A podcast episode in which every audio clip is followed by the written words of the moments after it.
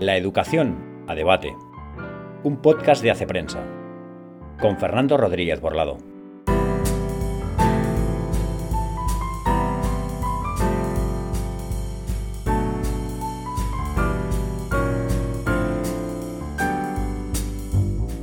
Muy buenos días y bienvenidos al noveno episodio de La Educación a Debate.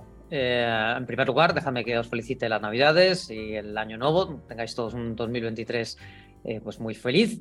Eh, y también dejadme que aquí en público me, congratule del aumento en la audiencia, que es una cosa que siempre se, siempre se agradece. El último episodio en el que tratamos del, del papel de la religión en la escuela ha sido el episodio más escuchado hasta ahora.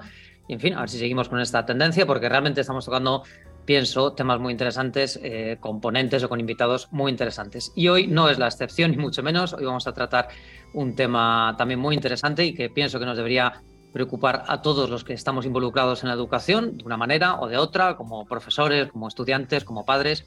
Y ese tema es eh, qué les pasa a los chicos en la escuela, eh, porque es evidente que algo pasa que hay una brecha de sexos en cuanto a los resultados, una brecha importante, y lo vamos a hablar después, quizá ¿no? esa brecha eh, pues tiene que ver con factores también externos a la escuela. Indudablemente tiene que ver con factores internos, pero quizá también eh, con otros factores externos. Y por eso eh, he invitado hoy a María Calvo Charro, a la que ya desde ahora le agradezco su presencia y su disponibilidad. Muy buenos días, María. ¿Qué tal? Buenos días, Fernando. Gracias a vosotros. María eh, es profesora titular de Derecho Administrativo en, el Departamento de Derecho Público, si no me equivoco, de la Universidad Carlos III de Madrid.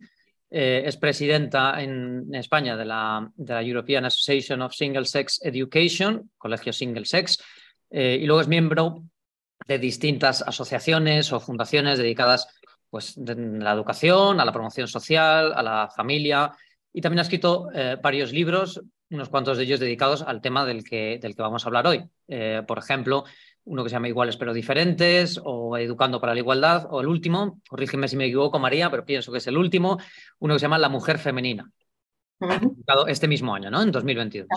Sí. Y por lo que a mí me toca personalmente, eh, he tenido el gusto de que para mi profesora en el máster de Cristianismo y Cultura Contemporánea y en concreto eh, de que abordara un módulo sobre feminismo, feminidad y masculinidad. Y para mí fue eh, precisamente estas, estas explicaciones, estas sesiones como la chispa que eh, encendió mi curiosidad.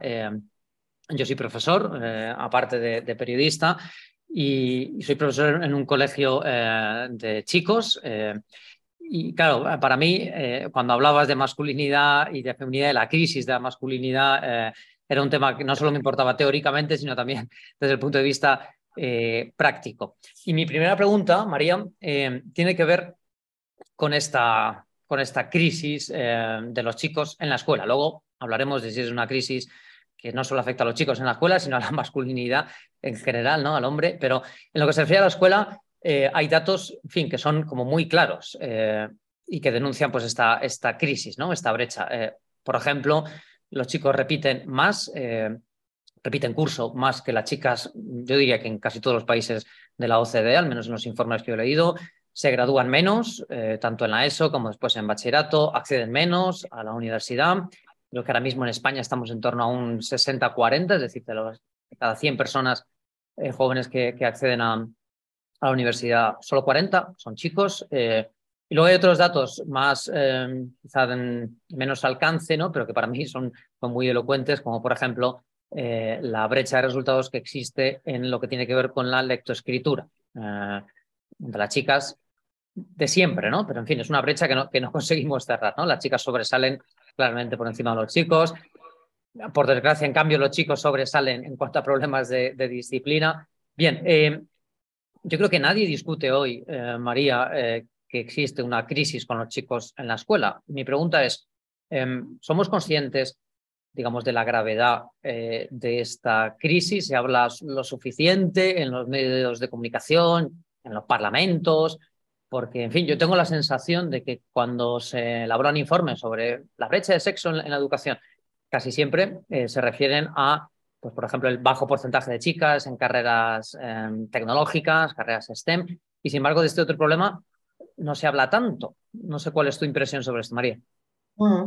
Bueno, este es un problema, es una problemática muy antigua, ¿no? Es verdad que ahora mismo eh, han salido otra vez estudios y otra vez eh, informes y artículos en en el Economist, precisamente el año pasado, en diciembre salió una advertencia, como una alarma sobre la situación de los chicos. ESADE eh, creó también un, un, estudio muy interesante en el que marcaba que tenemos la grieta sexual en abandono escolar más grande de la Unión Europea.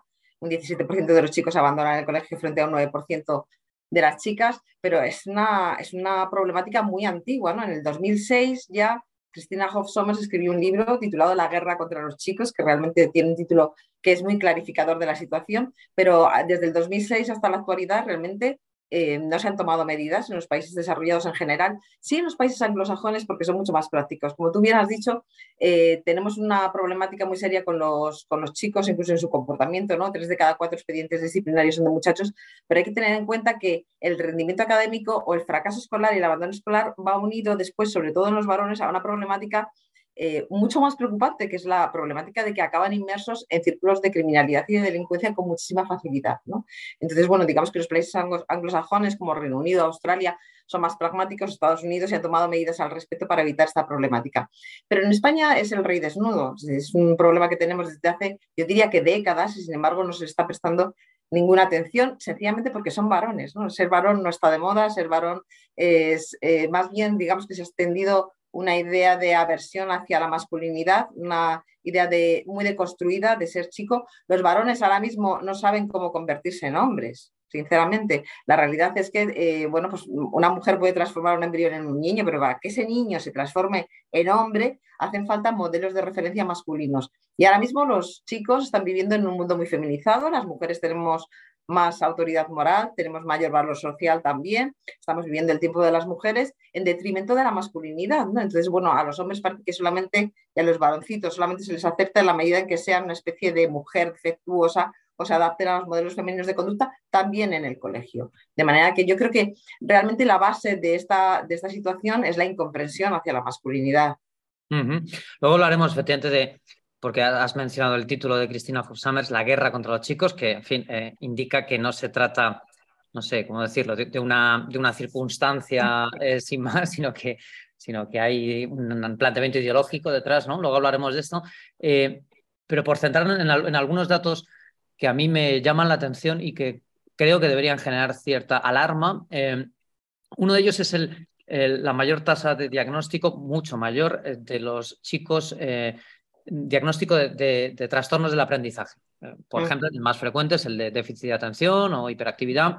Eh, y lo que a mí me llama la atención es eh, que esto se diagnostica, o sea, la prevalencia de los chicos sobre las chicas en el diagnóstico ocurre ya en edades muy tempranas.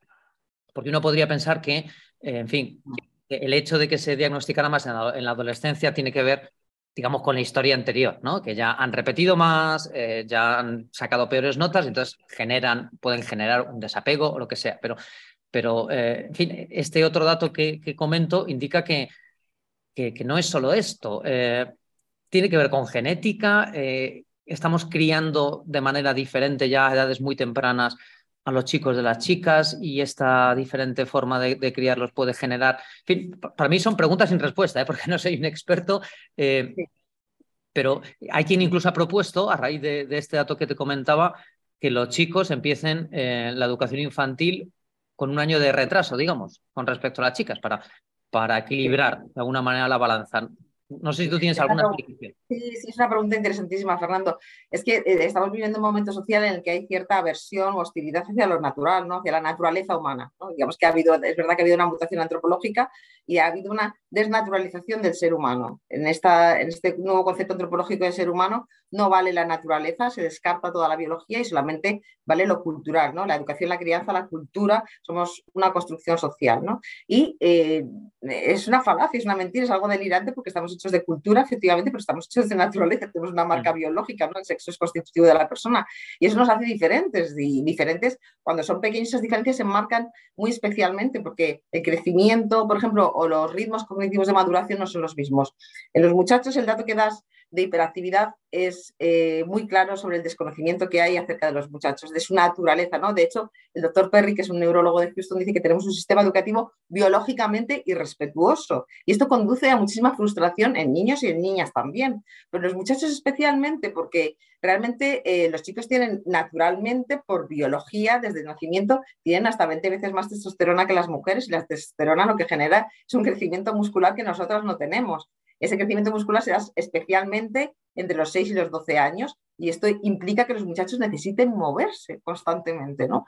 Eh, digamos que los niños eh, eh, perciben cierto alivio biológico cuando se están moviendo. ¿no? Diríamos que en, en paralelo las niñas experimentan ese alivio biológico cuando están comunicándose. Es, una, es un dato cierto ¿no? y estadísticamente demostrado. Pero los niños necesitan moverse. Hay estadísticas que demuestran que incluso necesitarían hasta ocho descansos en comparación con las niñas que necesitan uno. ¿no? Eh, es verdad que tienen menos autocontrol porque también tienen el córtex frontal menos desarrollado. Bueno, todos estos son aspectos neurológicos y por tanto biológicos que hay que tener en cuenta. Entonces, ese movimiento que hace décadas los profesores asumían con todo sentido común porque aceptaban que los niños tienen una naturaleza distinta y mandaban al niño a dar ocho vueltas al recreo o le decían que tenía que ir corriendo a llevar un recado al director del colegio y eso le aliviaba a ese muchacho, pues ahora mismo eh, se ha suprimido esa, esa, comprensión hacia la naturaleza masculina. ¿no? El ignorar la naturaleza, el ignorar la biología está dando lugar a, a muchísimos desencuentros con los muchachos, a muchísima frustración de ellos y injusticias.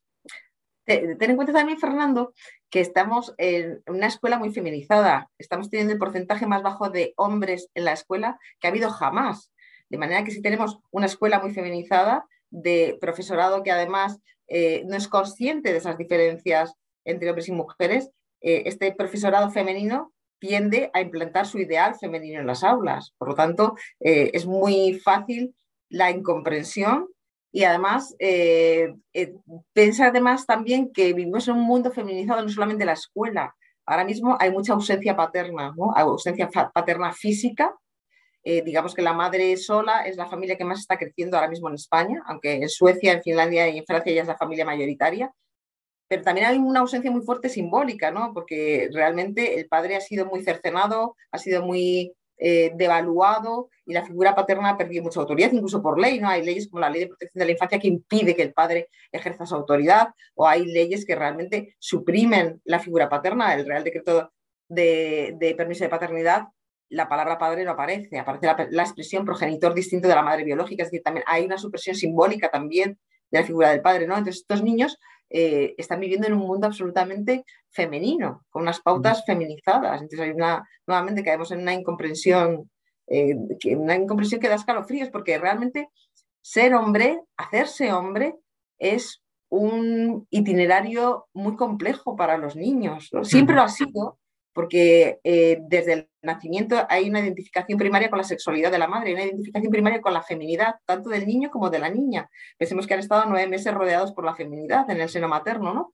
Y una vez que nacen, el chico, el varón experimenta un itinerario mucho más complejo que el de la niña para desvincularse de la madre, para desvincularse de esa feminidad, pero necesita desvincularse de esa feminidad, ¿no?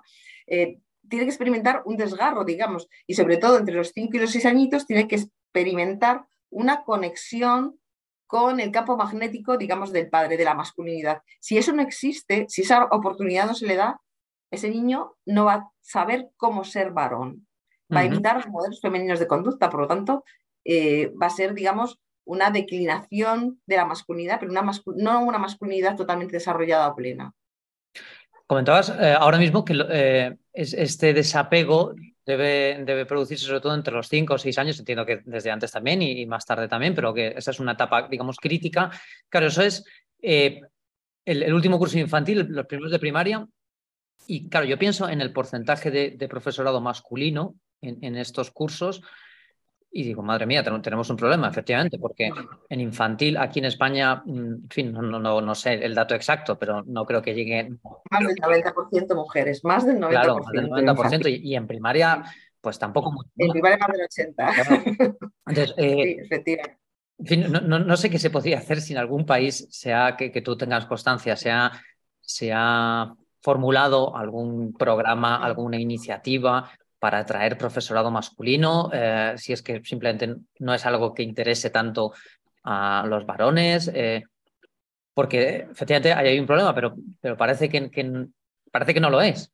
Parece que los chicos no tienen problemas, Fernando. Parece que son un problema. El de los chicos parece que son un problema y por lo tanto, eh, en cuanto hay una problemática, y muy bien lo has dicho antes con las chicas, la problemática de las STEM, de las ciencias, de la tecnología, de las matemáticas, estamos volcados en ellas, absolutamente. Hay medidas administrativas, medidas políticas, medidas del gobierno, en fin, nos volcamos para que las niñas vayan más a carreras tecnológicas, pero nuestros chicos, como muy bien has dicho antes, por ejemplo, no tienen comprensión lectora y no se ha tomado ninguna iniciativa al respecto, no tenemos un profesorado, unos modelos de conducta. Es, verdad lo que dice Gregorio Luri, que los, los, tanto los niños como las niñas, es decir, el ser humano, sobre todo en las primeras etapas vitales, aprende por impregnación, aprende por modelos de conducta, ¿no? Todas estas eh, mm, asignaturas, planes de igualdad, teorías sobre la igualdad, en fin, pues bienvenidos sean, pero realmente los niños aprenden por lo que ven, ¿no? Pues sus modelos, ¿no? Decía Humberto Eco, a mí me gusta mucho esta frase, que somos lo que aprendemos cuando nuestros padres no querían enseñarnos nada es verdad, o sea, somos lo que hemos aprendido de, ver, de visualizar, de observar, ¿no? Entonces, bueno, pues claro, si a estos niños les faltan esos modelos, pues eh, tenemos, tenemos un problema. En los países anglosajones sí se han adoptado medidas en el sentido del profesorado, aumentar el profesorado masculino, porque se han dado cuenta de que efectivamente necesitan esos referentes, los chicos, pero, eh, en fin, en España, ¿qué te voy a contar? Mm, en absoluto, ¿no? Y esto va a dar lugar está dando lugar ya a problemáticas muy serias porque el fracaso escolar, el abandono escolar, la falta de conversión lectora acaba arrastrándose hasta la universidad, como muy bien has dicho, con un 40% de chicos que cada vez va disminuyendo más, cada vez nos están llegando menos preparados, cada vez nos están llegando más inmaduros, más inseguros, les dan como miedo ser varones y con esa mayoría de mujeres que tienen en el aula, a veces ni siquiera intervienen por miedo eh, a expresar sus opiniones, y esto acaba teniendo una consecuencia también en las familias. Hay un estudio muy reciente de la OCDE que es muy curioso y es que las mujeres bien preparadas, las mujeres universitarias, les está costando encontrar una pareja para formar una familia, porque lo lógico es que intentes formar una familia con una pareja que tenga tu mismo nivel cultural y educativo y sin embargo no están pudiendo encontrarla. María, ¿qué, medidas concretas, también por, por, dar pistas a, no sé, a profesores o a legisladores, si nos escuchan, eh, ¿qué, medidas concretas podrían adoptarse dentro de la escuela ¿eh? para, para que el clima de disciplina, digamos, fuera más em, sensato con respecto al varón. Eh, ¿qué, se podría hacer así en concreto? Has mencionado lo, de los descansos en los recreos, que efectivamente, ¿se te ocurre alguna, algún asunto más? Sí, bueno, eh, yo creo que al profesorado le convendría tener un conocimiento de lo que es la naturaleza humana, ¿no? la, educación, la pregunta, la gran cuestión sobre la educación es la cuestión sobre el hombre. Es decir, para saber qué tipo de educación tenemos que aplicar, tenemos que saber qué es el hombre, ¿no? qué es el ser humano, y es lo que está, es una, es una cuestión que no se puede resolver ahora mismo, parece, es delirante, parece distópico, pero la pregunta tan sencilla, ¿qué es ser varón, qué es ser mujer? No encuentra una solución o una respuesta clara actualmente. No lo encuentra tampoco para el propio profesorado, ¿no? De manera que es una idea muy extendida actualmente, esa de que efectivamente niños y niñas eh, constituyen como un tercer, eh, ahí están los niños, las niñas y el alumno, y el alumno es como neutro sexualmente, ¿no? La consideración de que niños y niñas son idénticos, son fungibles, son intercambiables y, en fin, esto habría que corregirlo. Eh, realmente habría que hacer un proceso de formación del profesorado en estas diferencias, porque algunas son muy patentes y dan lugar a unas problemáticas y a unos desajustes muy graves, ¿no? Habías comentado antes, se está proponiendo que los niños empiecen más tarde. ¿Por qué se está proponiendo que los niños empiecen más tarde? Porque sencillamente, como hemos dicho antes, sus ritmos cognitivos de maduración son distintos y ese pequeño cerebro masculino no madura al mismo tiempo que el de las niñas. Hay un ejemplo muy concreto que es el del hemisferio izquierdo cerebral, que es el destinado a habilidades lingüísticas y destrezas verbales. Ese pequeño hemisferio madura hasta dos años más tarde en los muchachos, de manera que las niñas eh, tienen una conversación mucho más fluida, hacen frases más complejas, utilizan más calificativos.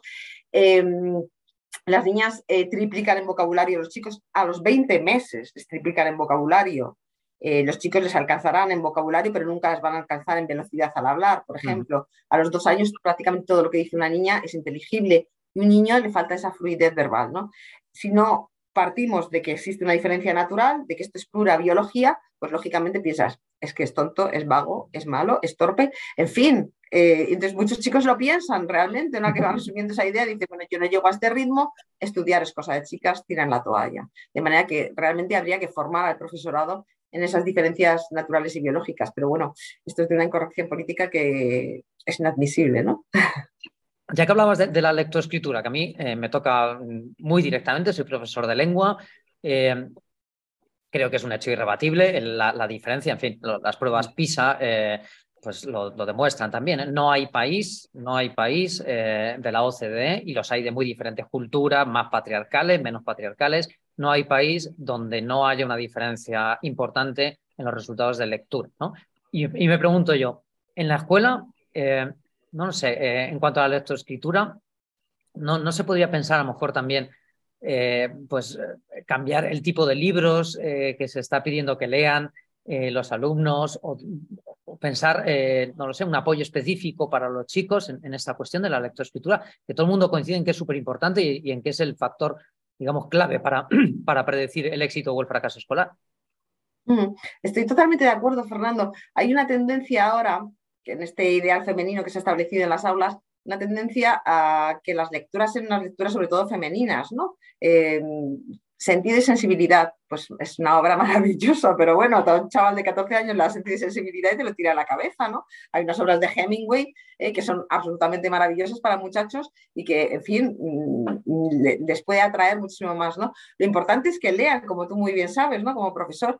Eh, es muy interesante también, yo creo que, que lean en papel, ¿no? Yo creo que las nuevas tecnologías eh, han establecido ahí o han creado eh, han traído muchas ventajas, evidentemente, pero también ciertas desventajas. El otro día le leía a un neurólogo que la lectura de libro de papel es para el cerebro lo que el ejercicio físico para la musculatura del cuerpo humano. Entonces, por favor, que lean en papel, ¿no? Porque es verdad que, que, que, en fin, el papel es distinto, el papel, el papel no subrayas, el papel paras, el papel miras al, horizonte y, te imaginas las situaciones, no, sé cómo mm. decirte, no sé lo que tendrá, no soy neuróloga, pero realmente las investigaciones han demostrado esto, ¿no? Y eh, como tú bien dices, mostrar o ofrecerles lecturas que sean más atractivas, más atractivas, ¿no? Y más atractivas, volvemos otra vez a la naturaleza. ¿Qué quieren los chicos? Pues quieren quieren eh, movimiento, quieren que haya competencia, quieren que haya datos objetivos, en, fin, eh, ¿qué te voy a contar? ¿no? Entonces, bueno, quieren que haya todo aquello que se identifica con la masculinidad clásica y que sin embargo está denostado actualmente. Que haya competencia, que haya, en fin, resolución de conflictos, que haya defensores de su país, que haya eh, hombres que den seguridad a las mujeres y que sean fuertes y que sean valedores de su patria y que, en fin, todos esos valores tan maravillosos que han configurado una masculinidad que es una masculinidad tradicional no, es una masculinidad de nuestras raíces, ¿no? de la civilización occidental. O sea, la Iliada y la Odisea, esos son dos libros que son una maravilla de expresiones de masculinidad y además que son la vida misma, ¿no? La Iliada es una lucha, la vida es una lucha, la Odisea es un viaje y la vida es un viaje. Y ahí están la masculinidad que se representa ahí, es una masculinidad pues magnífica, ¿no? Llena de, fortaleza, de valentía, de valores, de virtudes, ¿no? Las virtudes griegas, pero a la vez te encuentras también con, personajes muy tiernos, ¿no? Con personajes eh, con un gran carisma y con una gran sensibilidad. De manera que, bueno, pues tenemos eh, el, hombre blandengue que pretende la, ministra Montero, ¿no? Que es siempre sensible y emotivo, como lo era Héctor en la Iliada con su hijo, abrazándole, etcétera, etcétera. Y, pero, pero a ese hombre blandengue tiene otro reverso que es maravilloso, que es la fortaleza, la valentía, la agresividad, la defensa del, débil, la, lucha por su patria y por su familia, en, fin. Entonces, bueno, pues ahí tenemos un modelo de, de muy equilibrado. Lo que pasa es que ahora mismo nos hemos quedado solamente con la versión blandengue, ¿no? Hay un asunto, María, eh, preocupante también, y es eh, la inconsistencia que muestran diferentes estudios entre los, resultados que sacan chicos y chicas en pruebas externas al colegio, en pruebas estandarizadas, PISA, por ejemplo, es, es, un ejemplo de este, de este tipo de pruebas, y las que sacan chicos y chicas en las notas del colegio. Según estas pruebas externas, parece que los chicos eh, sacan mejores notas de, lo que luego se refleja en los boletines escolares, para que nos entendamos. ¿no? Y en los boletines escolares y en las tasas de repetición. También, eh, antes mencionabas el informe de SADE, constata esto. Eh, la tasa de repetición, la diferencia, mejor dicho, entre tasa de repetición de chicos y de chicas es mayor de lo que cabría esperar por los resultados de exámenes estandarizados. Claro, esto eh, lleva a, pensar o a menos a sugerir algunas preguntas. Eh, ¿Existe un cierto prejuicio negativo entre los profesores eh, de la escuela hacia los chicos? Porque también se ha visto que cuando, eh, esto me parece que era en Francia, cuando los profesores corregían exámenes a ciegas sin saber eh, la identidad del alumno y por tanto si era chico o chica, la brecha se reducía. entre chicos y chicas. Entonces, existe un cierto prejuicio negativo o quizás se da demasiado peso en la evaluación escolar a lo que se llaman las soft skills, ¿no? Eh, las habilidades ejecutivas, el autocontrol, el silencio en clase, o quizá los tipos de exámenes también que se están pensando favorecen a, las chicas, ¿no? Perjudican, dicho negativo, a los chicos. Yo creo que es, una, que es una confluencia de todos los factores que has señalado, Fernando, absolutamente de todos. ¿no?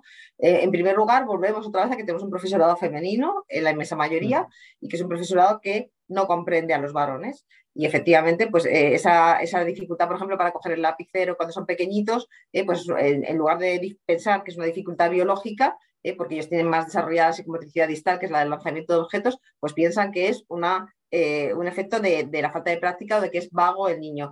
Eh, muchas veces también, como muy bien has dicho, eh, el comportamiento afecta muy fuertemente a las evaluaciones. Es decir, ese movimiento, esa actividad del muchacho, esa, esas mm, reacciones más físicas que tienen, esa indisciplina mayor que tienen porque tienen menos autocontrol, pues acaba reflejándose en las notas, lo cual es injusto, ¿no? Un niño que te saca un examen eh, decente y sin embargo la imagen que le viene al profesor o a la profesora inmediatamente es ese niño moviéndose, ese niño que da una patada, ese niño que no hay quien, le controle, entonces, bueno, pues tiendes a bajar la nota automáticamente porque no somos piedras, los profesores, como muy bien sabes, yo también soy profesora, estamos, somos seres humanos, estamos subjetivizados en cierta medida y eso acaba afectándote. Y luego el mantra social también afecta, evidentemente, esa idea social de que, eh, en fin, de que es la masculinidad, eh, en la medida en que no se acerque o no imite la feminidad, es una masculinidad eh, perjudicial y perturbadora, pues también está afectando, ¿no? Entonces, de manera que, bueno, es una, una confluencia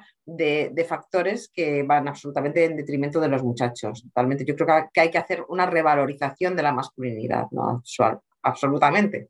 María, en varios momentos has hecho mención a, términos neurológicos. Hay, hay, un debate más científico quizá, pero bueno, científico y, entiendo que ideológico también, sobre si efectivamente está sexuado el cerebro.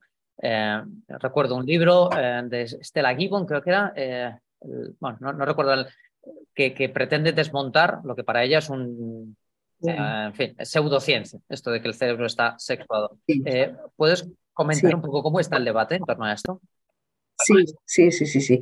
Bueno, hay yo creo que los, los eh, neurólogos o los psiquiatras que, intentan desmentir que, o que mantienen que no existe ninguna diferencia sexual sobre el cerebro o que las hormonas no tienen efecto sobre el cerebro, que no hay diferencias eh, entre el cerebro femenino y el cerebro masculino, pues son los que salen en los medios de comunicación. No es muy raro que salgan los, la inmensa mayoría de neurólogos que tenemos también en España maravillosos neurólogos y biólogos como Natalia López Moratalla, como Hugo Liaño, como Javier Rubia, como eh, María Budín, es que vamos, me vienen a la cabeza un montón españoles, ¿no? Eh, que tenemos aquí una, representación maravillosa, eh, como Javier Slater, como psiquiatra, que dicen que efectivamente que, que puede ser que no haya diferencias en el cerebro, en la estructura cerebral, todos tenemos un corte frontal, todos tenemos una amígdala, todos tenemos, en fin, no soy neuróloga, pero lo que es innegable es la, el efecto de las hormonas sobre el cerebro. Es decir,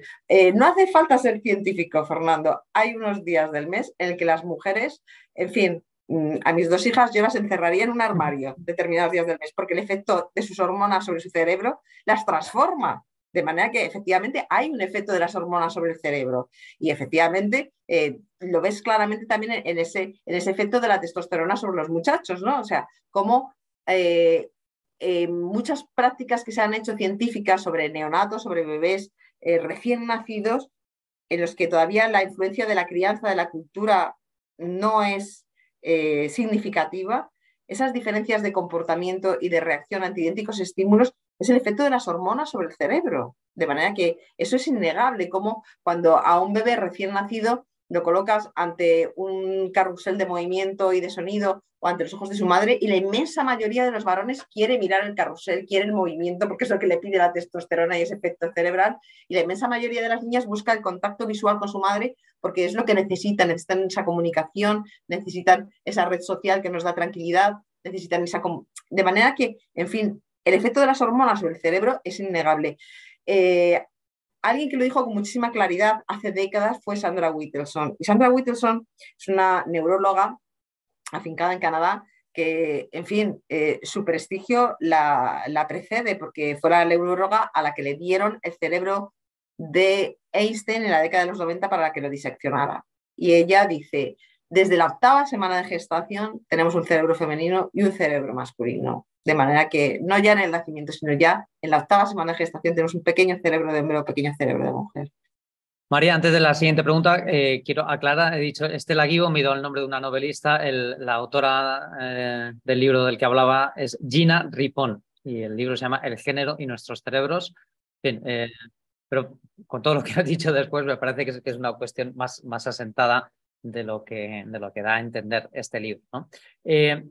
María, has hablado de la masculinidad tóxica, de la ideología de género varias veces.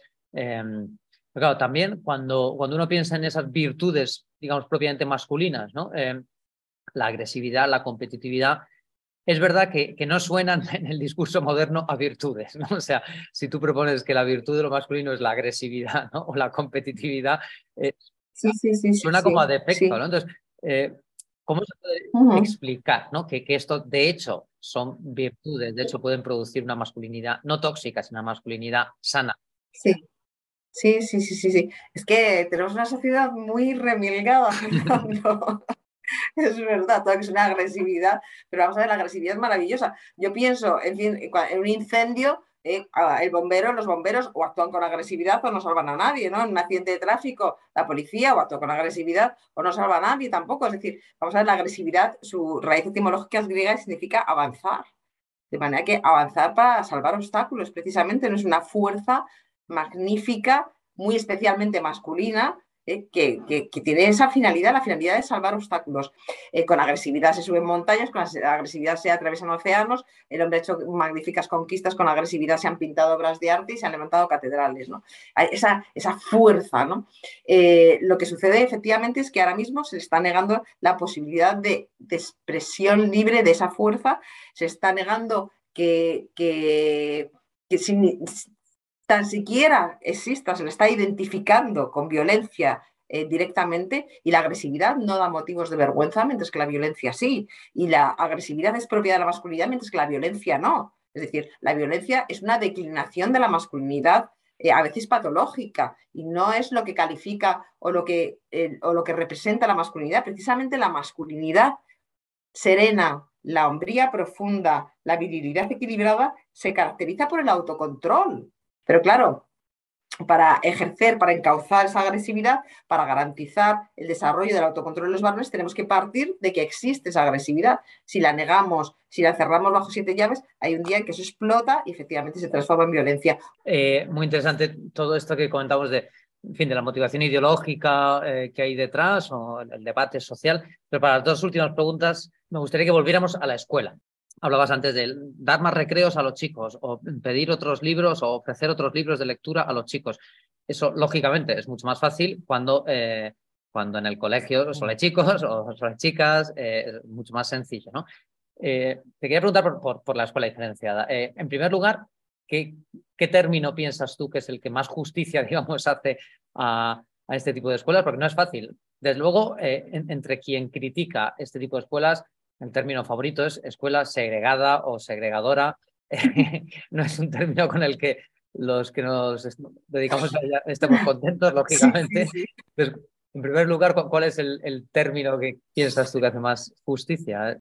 Sí, sí, sí, sí. Bueno, yo creo que la escuela diferenciada por sexo es un término que está bien pensado, ¿no? La escuela segregada, yo me río mucho cuando tengo compañeros que en la propia universidad o fuera, vamos, eh, gente conocida que, la califica de segregada, digo, es que no sé de qué tipo de escuela me estás hablando, porque esas escuelas sencillamente no existen, ¿no? Segregar es cuando segregas a alguien de forma obligatoria, o sea, los niños que van a colegios diferenciados porque sus padres lo deciden libremente, no porque se les obligue, ¿no? La segregación racial, la segregación de, los afroamericanos en Estados Unidos es una segregación forzada, se les forzaba a estar en zonas separadas. Ahora mismo, en fin, hablar de, que se está haciendo esto a la fuerza me parece irrisorio, ¿no? E identificarnos con aquella segregación me parece, me parece burlesco, me parece horroroso, surrealista, ¿no?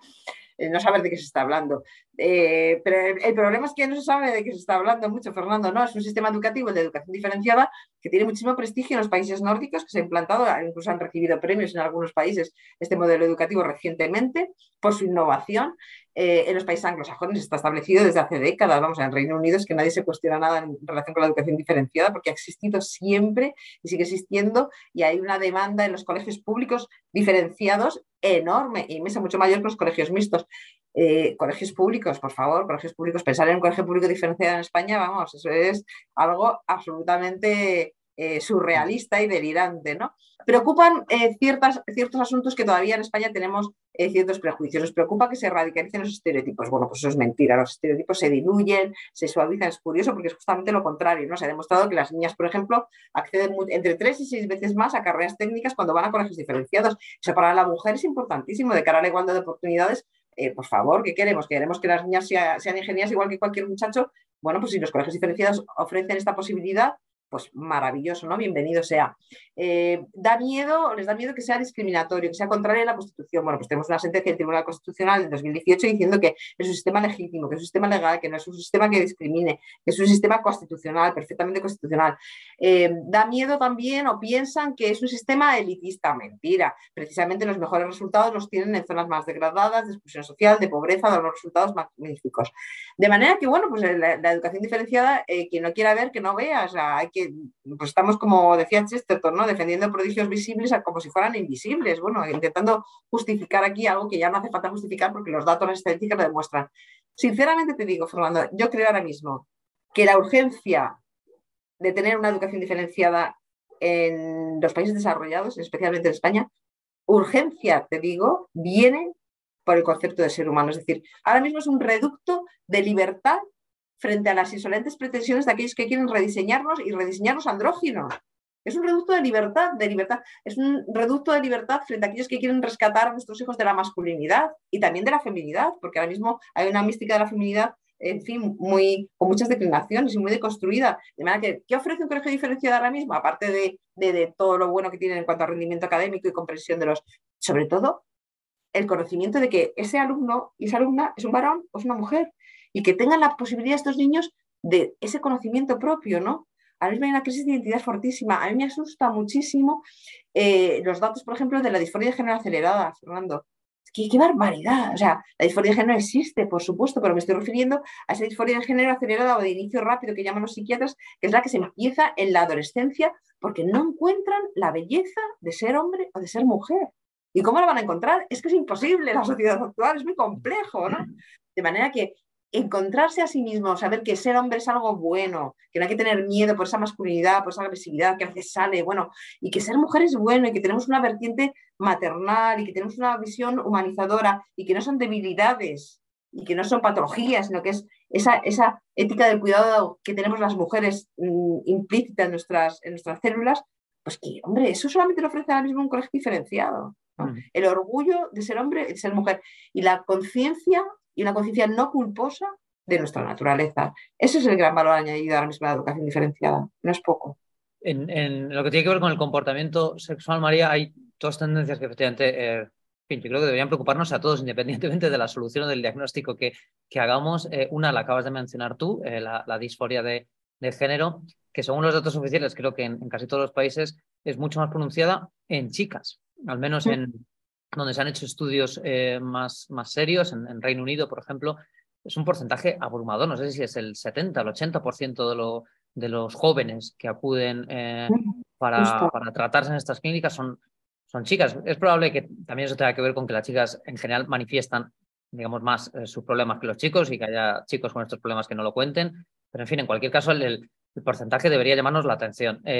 digo, esta es una tendencia y la otra que también preocupa es es, que la, educación afectivo-sexual no parece estar cumpliendo eh, su objetivo, al menos en cuanto a reducción de delitos sexuales. Hace poco eh, salían estadísticas aquí en España, volvían a salir, vamos, porque es algo que ya eh, de aumento de delitos sexuales entre jóvenes. entonces, mi pregunta es, ¿esto lo sabemos todos? ¿Lo dicen las noticias cada dos por tres? ¿Tenemos en la escuela un lugar privilegiado para, para para tratar esto y estamos repitiendo las mismas recetas. Eh, ¿Qué, tendríamos que cambiar en cuanto a la educación afectivo-sexual en, la escuela? Porque, claro, la mayor parte de los, eh, ofensores son, son varones, ¿no? Claro, claro, claro. Es que, pero es normal que estén, que estén aumentando los delitos sexuales. Es absolutamente normal, Fernando. Ahora mismo, eh, la libertad es dar rienda a los instintos más básicos de la sexualidad humana. Eso es lo que se entiende por libertad. Estamos viviendo una sociedad muy emotivista, estamos viviendo una sociedad muy, eh, muy en la que el ser humano, eh, o más bien se ha desechado el uso de la razón y se ha impuesto los sentimientos, las emociones, los deseos y eh, los deseos sexuales, entre otras cosas, ¿no? Entonces, efectivamente, esa libertad se identifica con dar rienda suelta a los impulsos más básicos de la sexualidad humana. Antes era el autocontrol, ¿no? Desde, hemos aprendido desde Platón ¿eh? que las pasiones había que controlarlas con la razón, pero ahora no, ahora hay que darle rienda suelta, ¿no? De manera que, en fin, lo que yo siento, lo que me emociona, lo que, eso es lo, es lo válido, ¿no? Y eso es lo que se está enseñando en las escuelas. Eso, es decir, la falta de autocontrol mezclada con eh, la idea de que la sexualidad es em, un amplio campo en el que hay que experimentarlo todo desde que son muy pequeños, pues está dando lugar a que, a que en fin, em, pues, pues, pues, pues, vamos a experimentar. La falta de autocontrol en los muchachos, como tú dices, la, la, inmensa mayoría de las agresiones sexuales son agresiones de chicos porque la sexualidad es distinta. Otra falacia que se da desde que se inició ya con la Revolución 68, es la falacia que ahora está totalmente establecida, es que somos idénticos también sexualmente hablando. Entonces, claro, eso genera una confusión en los muchachos extraordinaria en relación con las niñas, porque la sexualidad de un chico no tiene nada que ver con la sexualidad de una niña. Entonces, claro, un chico presupone, si le dicen que la sexualidad de una niña es igual a la suya, presupone que la niña va a querer ciertas cosas ¿eh? y las va a querer rápido y ya como las quiere él, que no es así. De manera que, en fin, si estamos favoreciendo esta situación, absolutamente, ¿no?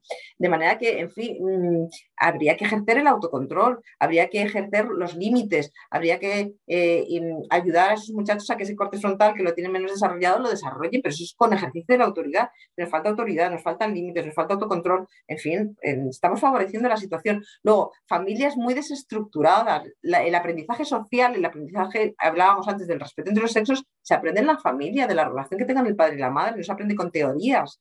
Entonces, bueno, eh, si la familia está muy desestructurada, si no ven la relación armoniosa en la pareja, estos niños tampoco lo van a saber.